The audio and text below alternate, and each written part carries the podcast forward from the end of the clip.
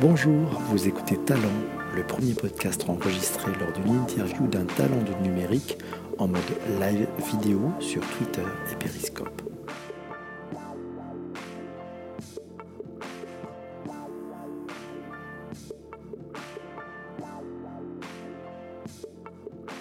C'est une start récidiviste. Je crois qu'elle est à sa troisième start-up, donc on va parler création d'entreprise, start-up, développement. Je vous présente sans plus attendre Virginie Févé.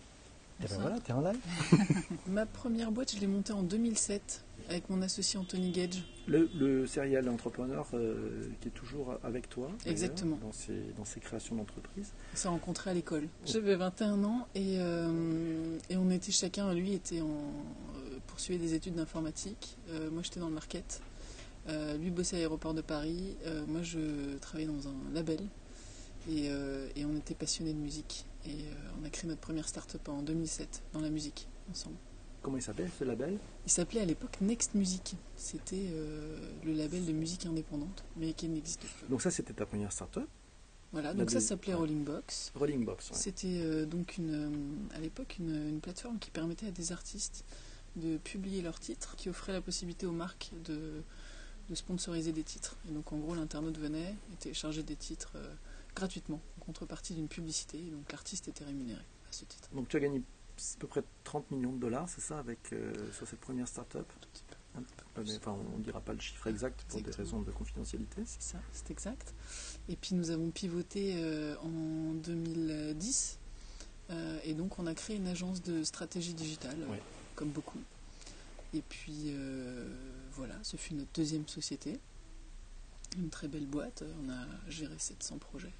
700 projets En 5 ans. Et ça faisait quoi exactement pour gérer 700 projets? Ça faisait euh, de la transformation digitale, ça faisait euh, des plateformes web, ça faisait euh, de la gestion d'e-réputation. En deux mots, Cyclic, tu le pitches comment?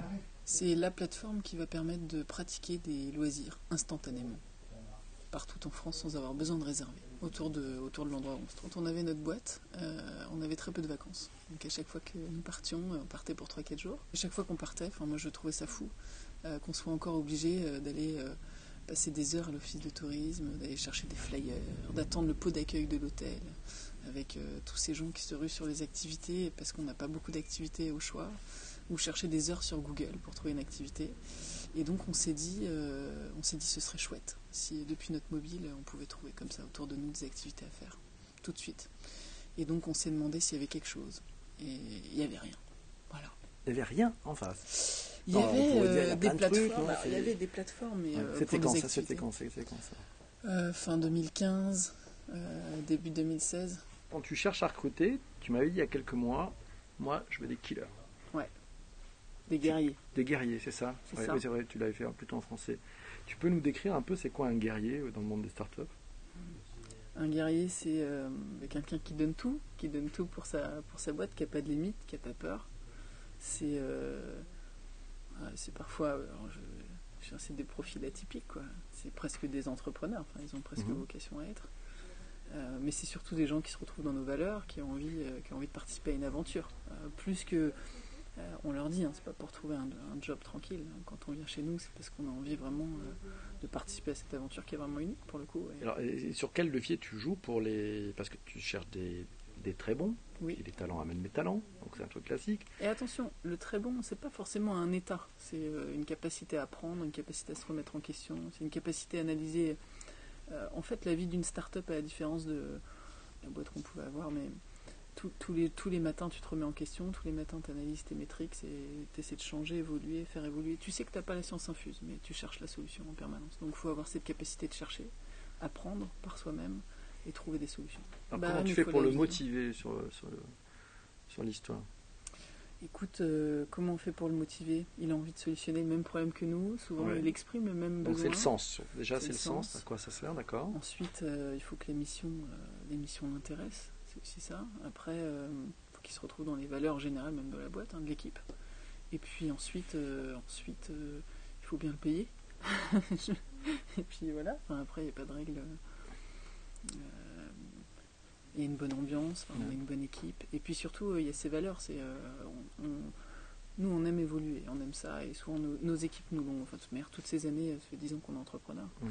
Les équipes aimaient nous rejoindre pour ça aussi, cette capacité de- d'apprendre, de, partager euh, et de faire évoluer, d'avancer ensemble. C'est la boîte de ta vie ou ce n'est qu'une étape? Est-ce que c'est la boîte de ma vie? J'espère, j'espère en faire un. Et, et j'ambitionne d'en faire un projet euh, assez important et, Oui. et d'aller le plus loin possible. Donc c'est l'objectif. Et puis en plus, un projet comme ça, c'est sans limite, en fait, à terme. Ma vie, est, ma vie est entrepreneur. J'aime l'innovation. J'aime, les challenges. Et... Quelle est la place de la data dans ton business? Importante Réponse courte, mais encore. Bah, évidemment, euh, en, évidemment, en fait, que l'enjeu, euh, c'est pas seulement euh, de fournir euh, pléthore d'offres. Le- L'enjeu, c'est de personnaliser tes offres et de, et de permettre aux gens de trouver rapidement euh, ce qui va les intéresser. Qu'on a 82 000 activités référencées. 80, 82 000 activités référencées. 82 000, ouais. En coup, combien de temps en- On a fait ça en 7 mois. On est ravis. Ça avance comme on le veut. Heureuse. Heureuse. ouais. D'accord, magnifique. Et Anthony, Plus heureuse heureux. serait insupportable. C'est de qui ça? C'est toujours pas. C'est non. quel- alors, quelles activités? Tiens, alors voilà, Mamounette aimerait savoir quelles sont les activités que propose Cyclic. Voilà. Merci Mamounette, c'est une, une bonne question. Alors, euh, en termes d'activités référencées, il y a de tout. Il y a des zoos, il y a hum, Les zoos? des zoos, Oui. ouais, des zoos, Un zoo, euh, un zoo. D'accord. euh, Des musées bien. aussi Des zoos, musées, des il y a musées. des activités sportives, des activités insolites, des ateliers euh, pour apprendre à faire de la cuisine. Il y a beaucoup de parcs pour enfants, beaucoup d'activités pour enfants.